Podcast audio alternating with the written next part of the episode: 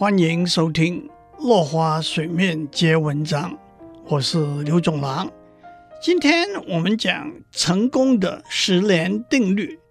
近年来，心理学家和认知科学家做了许多调查、统计和分析。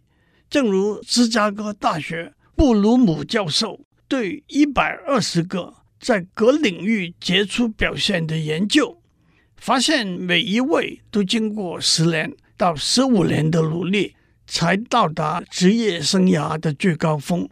这或许可以量化为十年定律。或一万小时定律，意思就是成功来自十年或者一万小时以上专注用心的练习，即包括严师的关注指导和严谨自律的练习。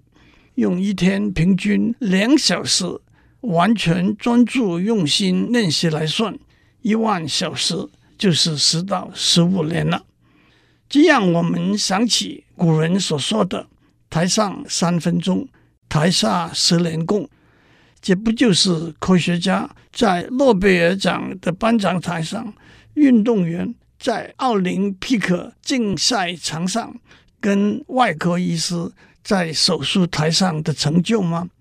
杜甫有两句诗：“读书破万卷，下笔如有神。”破这个字有三重含义：一是翻了又翻。把书都翻破了，二是识破，把书读得透彻了解；三是突破，能够超越书本，创造出自己的理念。这个破不也包括了前面专注用心的训练吗？摇滚乐历史上最成功的乐团 The Beatles 就是一万小时定律的好例子。一九五七年，十六岁的 John Lennon 在英国利物浦组成乐团；十五岁的 Paul McCartney 和 George Harrison 先后加入，三个人都是吉他手、鼓手。一直到一九六二年，Ringo Starr 加入，才固定下来。一九六二年开始出唱片。在欧洲巡回演出，一九六四年在美国演出，轰动全球。他们许多脍炙人口的歌曲，如《I Want to Hold Your Hand》、《Michelle》、《Hey Jude》、《Yesterday》等。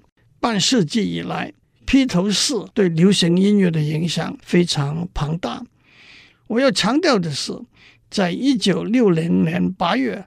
披头士得到一纸在德国汉堡夜总会演出的合约，虽然那不是什么了不起的机会，汉堡也算不上摇滚乐的重镇，赚的钱也不多，夜总会里头的环境和气氛也不怎么样，听众也不懂得欣赏他们。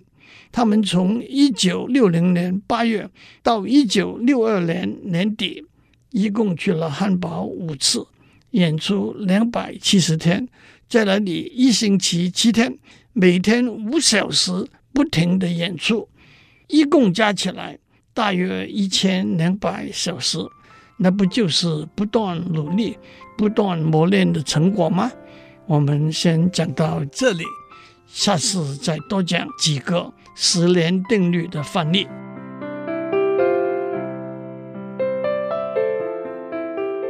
以上内容由台达电子文教基金会赞助播出。